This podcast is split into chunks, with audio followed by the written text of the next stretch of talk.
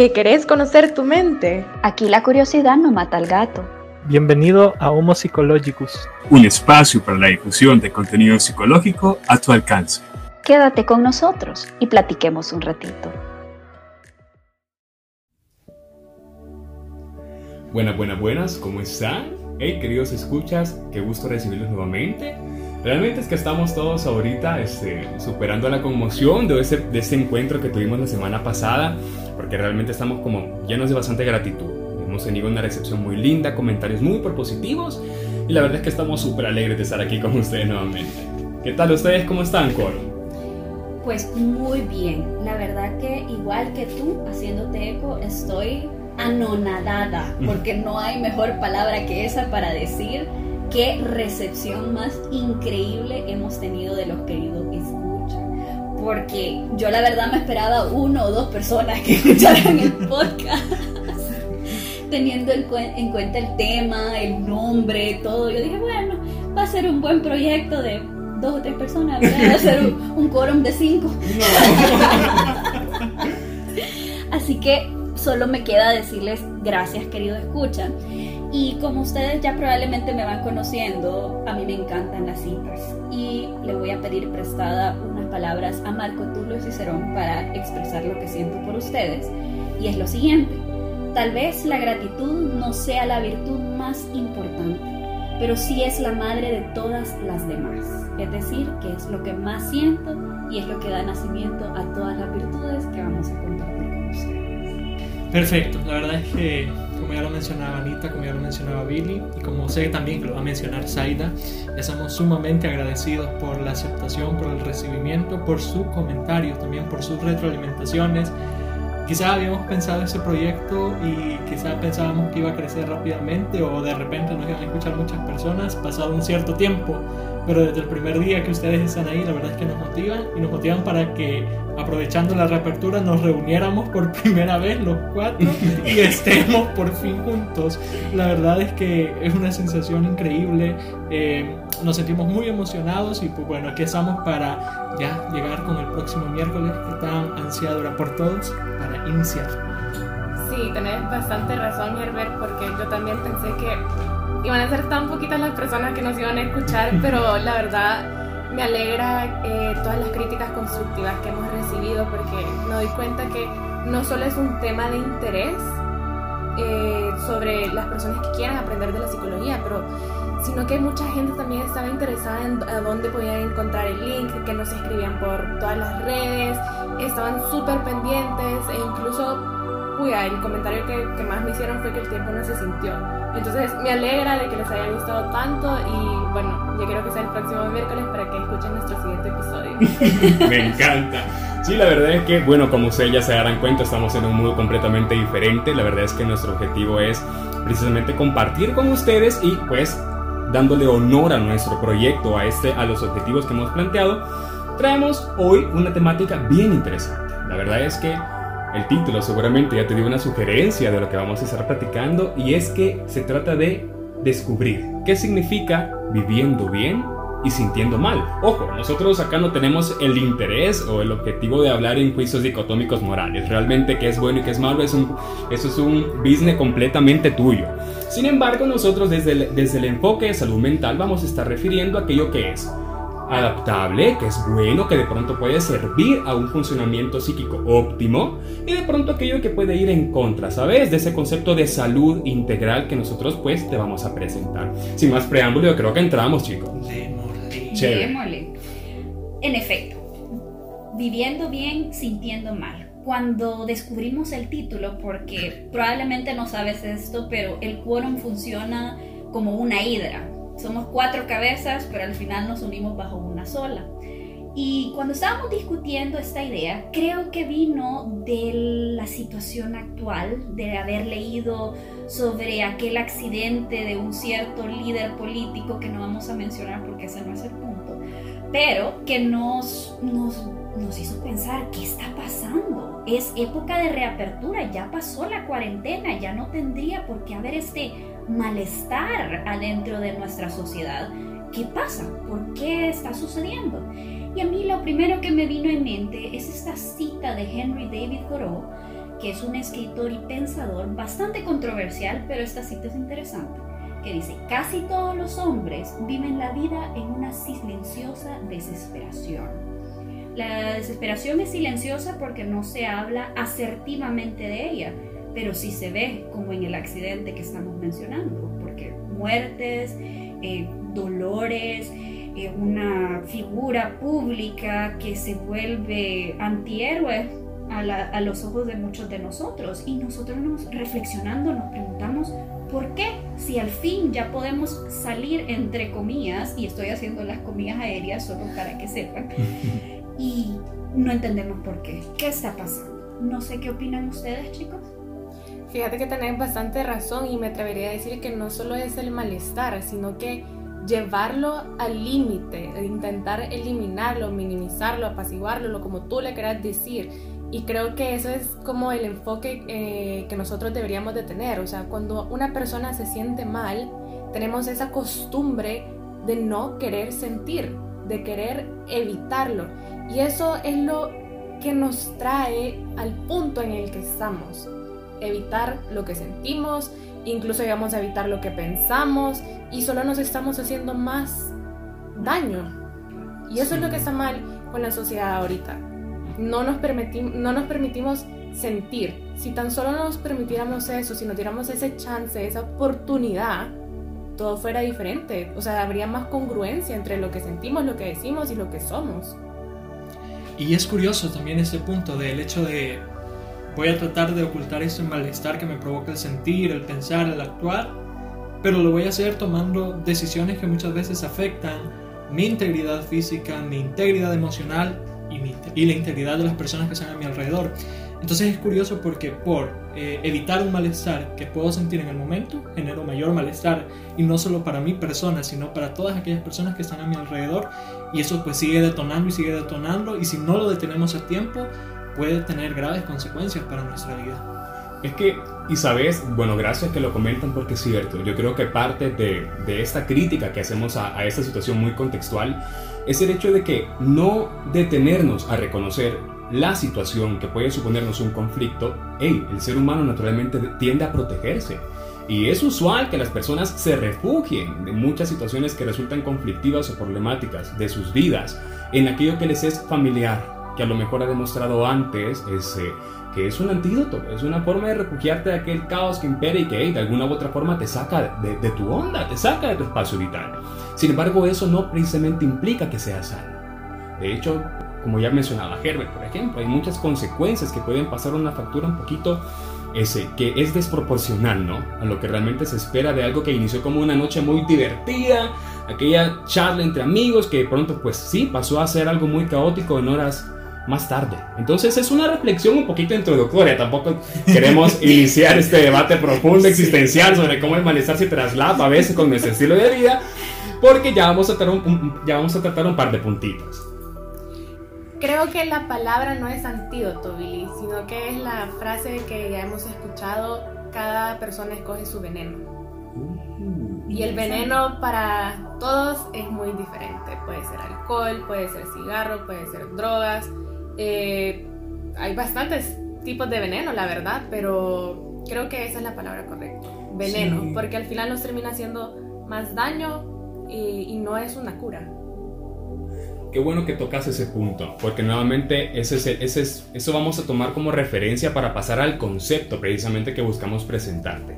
Ya más, ya más o menos hablamos sobre cómo se expresa el bienestar, en el malestar en términos cotidianos, pero ahora te quiero presentar el concepto de bienestar, o por lo menos de salud, que presenta la Organización Mundial de la Salud. Y es que dice, la salud es un estado de completo bienestar físico, mental y social, y no solamente la ausencia de enfermedades, afecciones o algún tipo de dolor.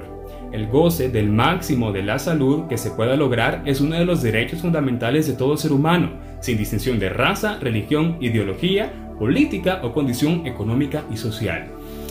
Habiendo traído al pleno esa breve reflexión sobre cómo este malestar que se expresaba en la forma de algún vicio, en la forma de algún traslape, en el capítulo anterior mencionábamos incluso el efecto que a veces puede tener una rutina muy entregada al ejercicio físico, pero que a veces no, no surge para ser un puente, un vehículo de bienestar, sino nuevamente una tapadera para esconder todo aquello que no atiendes internamente.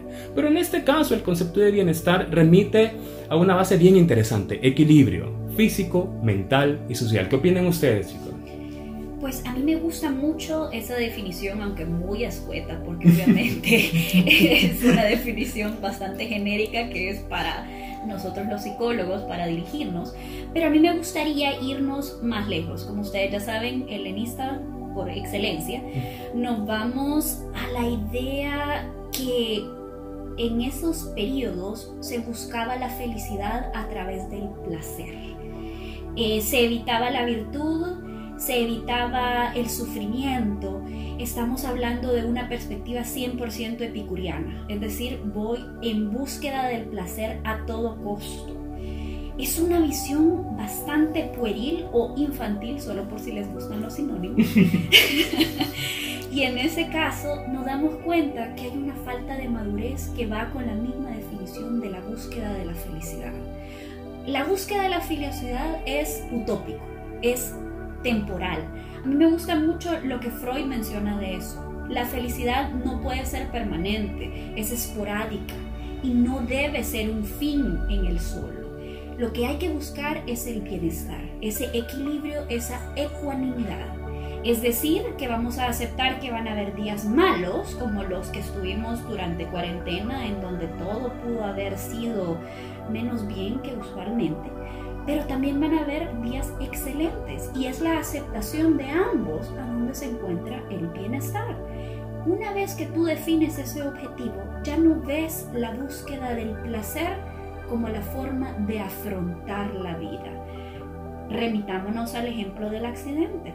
¿Crees tú que la mejor forma de esa persona de afrontar todas esas emociones que probablemente ha tenido embotelladas durante quién sabe cuánto tiempo sea el haber bebido, se nota que hubo una falta de, reflexión, se nota que hubo impulsividad.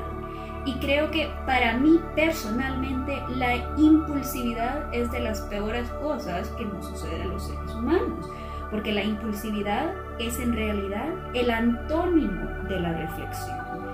Es un, un aspecto reactivo de todos nosotros.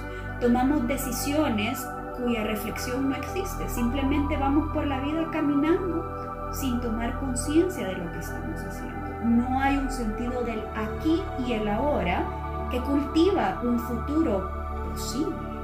Es interesante, ¿no les parece, querido escucha?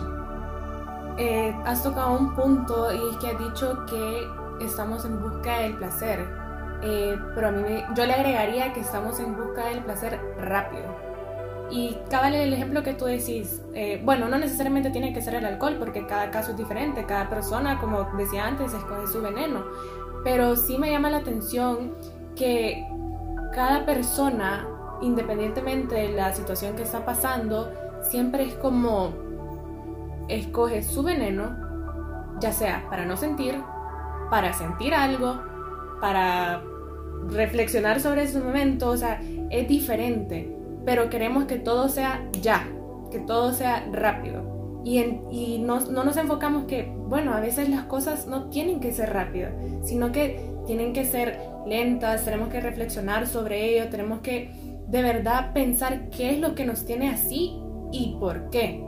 Creo que nos olvidamos del por qué y ese, ese por qué, esa razón es la que nos va a dar las pautas o, digámosle, las respuestas a lo que estamos sintiendo y nos va a dar una idea de cómo debemos afrontar estas situaciones que se nos presentan en el día a día. Sí, y algo importante también que mencionaba Ana y lo retomo, esa parte de reflexión. La idea de que busquemos formas de solucionar un problema, pues es esa, que lo vamos a solucionar y vamos a salir de ese problema y vamos a encontrar una respuesta.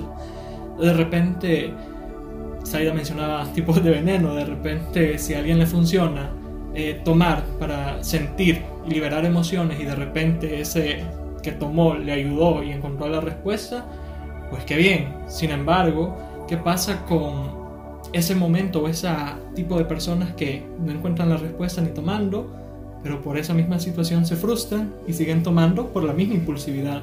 Entonces es una máscara, es seguir disfrazando y disfrazando y disfrazando y añadir más malestar y más malestar y seguir encontrando métodos que tal vez me quieran aliviar temporalmente. Así como busco un placer, como dice Zaira, rápido, también voy a encontrar una respuesta o una solución rápida, que también va a ser efímera, se va a acabar pronto y va a continuar el problema.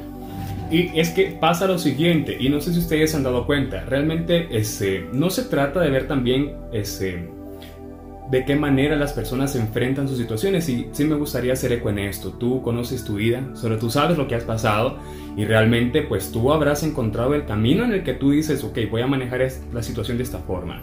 Sin embargo, sin irnos muy por las ramas, todos sabemos que en algún punto de nuestra vida, precisamente ante esa necesidad de defendernos o de protegernos de lo que es conflictivo o muy problemático, encontramos una vía de escape y está bien, o sea, está chévere que vos tengas una vía de escape accesible con tus amigos y por qué no, pasarla chévere, rico en una noche de copas, divirtiéndote, muy alegre, muy bueno todo. Sin embargo, lo que nosotros buscamos plantearte en este escenario es que a veces precisamente esos son indicadores de un malestar que subyace precisamente de no prestar atención a los por qué que mencionaba Zaida, por ejemplo, a esa reflexión a la que invita Ana. Entonces llama la atención, ¿por qué nos desconectamos? O ¿Por qué preferimos vivir en esta enajenación constante, lejos de buscar crear conciencia de lo que sucede y encaminar una sanación profunda? O sea, este término sanación te puede parecer ambiguo, pero realmente es muy útil para explicar el concepto de salud que te ofrecíamos. No hay que entender esta dualidad separada, o sea, ¿por qué remitimos como salud física y salud mental separadas cuando ambas forman parte de una dualidad que no tendría que ser dividida? Entonces, más o menos ese punto me encantaría introducirlo a la discusión. ¿Qué piensan ustedes sobre esa malentendida dualidad mente-cuerpo? Bueno, históricamente la idea de dualidad viene de la filosofía cartesiana. Descartes empieza con su cogito ergo sum, su pienso luego existo, y ahí divide al ser humano en dos, en su mente, en su pensar y en su existencia. Y de ahí las humanísticas sacan ese modelo en donde separamos materia de conciencia y creamos esa relación de dualidades opuestas que nos hace sufrir, porque esa es la palabra a la que corresponde. Estamos en conflicto permanente de no validar el hecho de que simplemente existe y por ende lo tenemos que afrontar. ¿A qué me refiero con esto? Por ejemplo, mencionamos el alcohol. Tomar un par de copas responsablemente, sin ir a manejar, estando con amigos, comiendo, es parte de la cultura. Pero ya si tú necesitas tomar más de un par de copas para sentirte en bienestar, y estoy haciendo las comidas aéreas de nueva, porque eso no es bienestar. Perdón que lo diga así de directo, querido escucha, pero creo que ya nos has demostrado que tienes un espíritu crítico bastante bueno, así que me voy a dar el lujo de ser directa. Y no podemos pensar solamente que es un extremo, que vamos a ser completamente ascetas, que vamos a vivir como monjes tibetanos en Kathmandú y que no nos vamos a hacer una indulgencia de ningún tipo. El placer existe porque tiene su razón de existir. Le da sabor a la vida, le da esos momentos de excepción, de alegría, pero no tiene que ser todo el tiempo, que es lo que les mencionaba.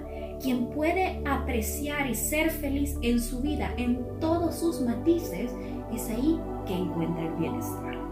Yo quisiera retomar un punto que Billy dijo y yo creo que sí es importante reflexionar sobre cómo afrontamos las cosas, porque si dejamos eso aparte, pues eso no, no, nos va a permitir darnos cuenta que estamos creando un patrón y de ahí ese patrón se vuelve esa máscara que Herbert estaba diciendo y poco a poco vamos creando diferentes máscaras para estar con, con, un grupo de personas, para estar en un cierto tipo de ambiente. Entonces creo que eso es algo que no, dejamos, no debemos dejar a un, eh, a un lado. Y solo para eh, comentar un poquito sobre lo que tú acabas de decir, Ana, el ejemplo más sencillo que se me ocurre es el de un pastel que tú tenés los ingredientes, está la harina, está el huevo, está el polvo para hornear, etc.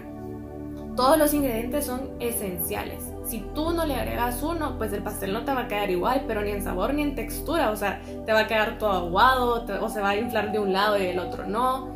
Pero, ¿a qué me refiero con esto? Las personas, por ejemplo, les da una gripe, ¿qué es lo que hacen? Ah, voy al doctor. Se sienten tristes, pero esta tristeza ya lleva como seis meses. ¿Qué es lo que hacen? Bueno, no es que voy al gym, no es que voy a cambiar de dieta y tú les preguntas, hey, ¿cómo estás? Bien, bien, bien, que fíjate que ya empecé una nueva rutina, que estoy saliendo con mis amigos, que no sé qué.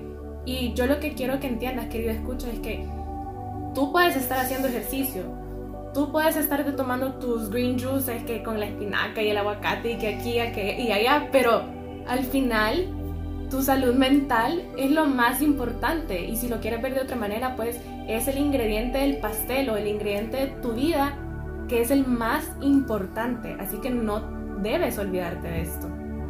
Sí, y ya Saida y Ana nos hablaban del aspecto cultural eh, propio de muchas veces nuestro comportamiento. Y aquí es importante, creo yo, que también es destacar, definir qué es malestar, porque lo hemos estado hablando, lo hemos estado poniendo en ejemplos, pero es importante entender qué es malestar.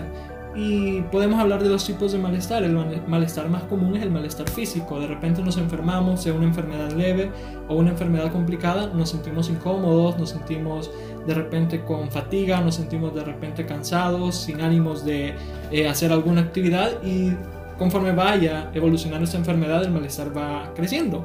Sin embargo, desde el punto uno donde sentimos malestar, buscamos formas, buscamos métodos, como ya decía Zaira, de sentirnos bien, ya sea tomando algún medicamento que conocemos, eh, consultando incluso cuando ya eso ha excedido nuestra capacidad física de resistir.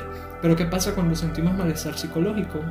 No consultamos, lo ignoramos, lo dejamos pasar por ese siempre eh, prejuicio cultural que tenemos de no sentir. ¿Y cuando tenemos malestar psicológico? De repente cuando tenemos estos estados de insomnio, cuando pasamos gran parte del día con dudas o cuestionándonos sobre nuestra existencia o diciendo qué hice, por qué lo hice, por qué no lo hice de esta otra manera, cuando nos sentimos ansiosos, cuando nos sentimos demasiado fatigados, cuando hemos tomado una decisión y esa decisión nos ha producido tristeza por no haberla hecho de otra manera.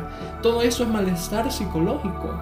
¿Y cómo podemos sobrellevar o cómo podemos afrontar ese malestar psicológico? En el mejor de los casos, consultando con un profesional. Pero muchas veces consultamos por otros medios y por otras maneras o nos autodiagnosticamos incluso psicológicamente hablando y tomamos maneras de afrontar esa situación que lo que vienen a hacer es aumentar el malestar. Gracias chicos.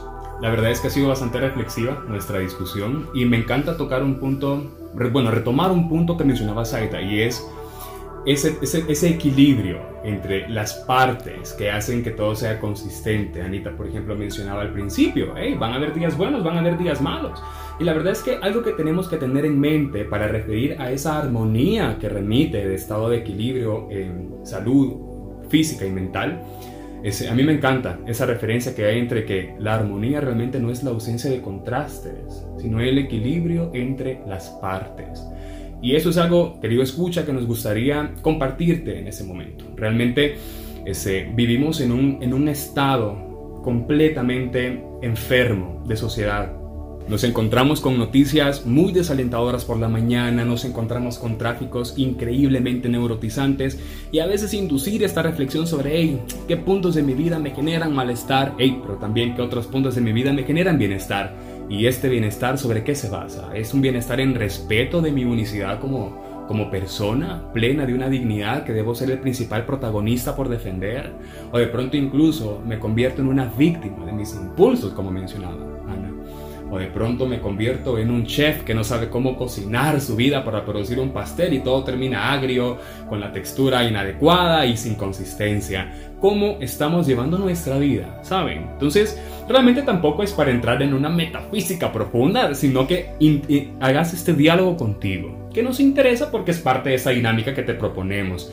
Ese no sé si alguno de ustedes ya muy próximos a finalizar les gustaría compartir algún punto para ir cerrando.